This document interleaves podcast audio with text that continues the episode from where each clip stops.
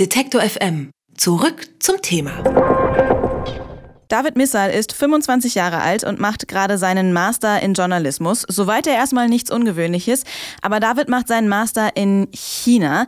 Angefangen zu studieren hat er in Peking. Die Behörden haben ihn da letztes Jahr aber wegen Recherchen für eine Hausarbeit rausgeworfen. Aktuell studiert er in Hongkong und gestern hat er für seine Arbeit über den Menschenrechtsanwalt Lin Seeley den Human Rights Press Award gewonnen. Hallo David. Hallo. Wie fühlt es sich denn an, so als junger Journalist für die Arbeit gewürdigt zu werden? Ja, das ist natürlich toll, insbesondere vor dem Hintergrund, dass ich ja dafür rausgeworfen wurde aus China. China ein Land, was mir sehr am Herzen liegt. Und dann ähm, so ein Stück weit eine Würdigung für die Arbeit zu bekommen, die man getan hat, das ist natürlich toll. Du hast den Rauswurf gerade schon erwähnt. Äh, letztes Jahr im August war das, glaube ich. Du hast da, das hat auch hier in Deutschland riesengroße Wellen geschlagen. Kannst du da mal erzählen, wie es dazu gekommen ist, dass sich die Behörden rausgeschmissen haben? Mhm.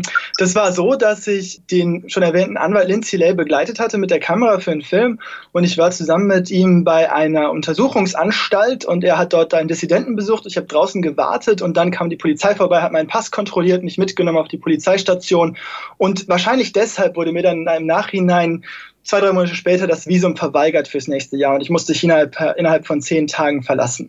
Okay, ähm, hast du denn da irgendwie was, was Krasses rausgefunden oder waren die ähm, einfach nur, sage ich mal, ein bisschen skeptisch wegen deiner Recherchen? Nein, ich habe da nichts Krasses rausgefunden. Ich meine, dass dieser Anwalt ähm, den Dissidenten vertritt, das ist bekannt. Und ähm, ich habe halt nur was gemacht, wahrscheinlich, was nicht so üblich ist für Leute, die in China studieren, nämlich sich mit kritischen Themen zu befassen. Kritische Themen werden da also nicht so gerne gesehen?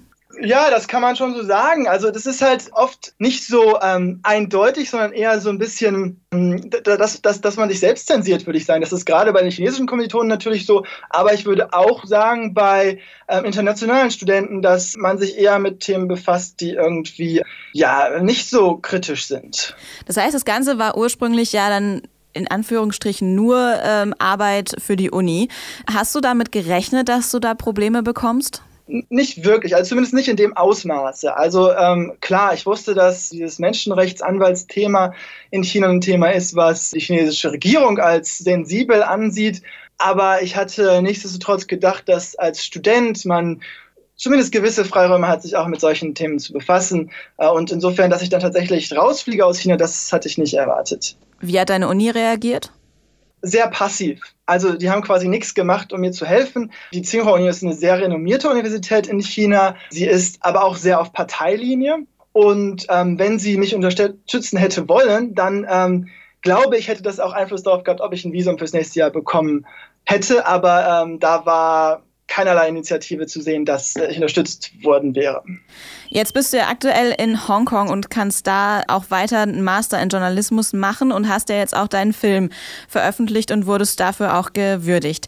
Ähm, wie ist es denn dann dazu gekommen, dass du jetzt wieder in Hongkong bist und da weiter studieren kannst? Ja, das, das war so, dass ich im äh, letzten Jahr, ja Anfang August aus China rausgeflogen bin und dann ging das ja durch die Nachrichten, auch Englischsprachige haben darüber berichtet. Dann hat die Uni in Hongkong das gesehen, also ähm, das Department, an dem ich jetzt studiere, und hat mich dann kontaktiert und gefragt, ob ich nicht nach äh, Hongkong kom kommen will, um hier weiter zu studieren. Und ähm, dann war ich halt drei Wochen oder so in Deutschland und dann bin ich wieder in Flugzeug, ins Flugzeug gestiegen nach Hongkong und ähm, habe dann hier weiter studiert. Wieso klappt es? Du bezeichnest dich ja jetzt auch als ausgewiesener China-Experte. Wieso klappt es denn dann, dass du in Hongkong äh, explizit sogar eingeladen wirst, da weiter zu studieren?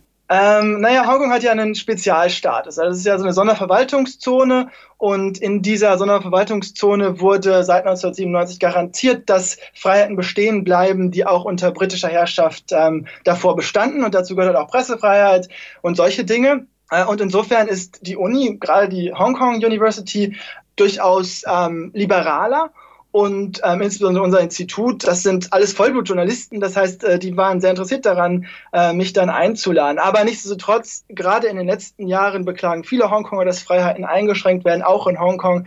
Im letzten Jahr wurde ein Financial Times Journalist aus Hongkong ausgewiesen. Also auch hier greift die chinesische Zentralregierung immer mehr ein und ähm, macht Dinge so, wie sie es gerne hat. Du studierst also Journalismus in China, hast jetzt sowohl auf, auf der Peking-Seite als auch auf der Hongkong-Seite das mal mitbekommen und hast ja auch schon gesagt, auch in Hongkong greift die Regierung ein.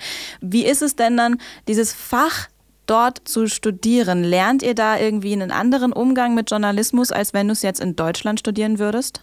In Hongkong würde ich sagen, nein. Ähm, also wie gerade schon gesagt, das sind alles Vollblutjournalisten, die, also der, der ähm, Leiter des Instituts, der hat äh, lange Jahre bei der Washington Post geschrieben, auch in Peking.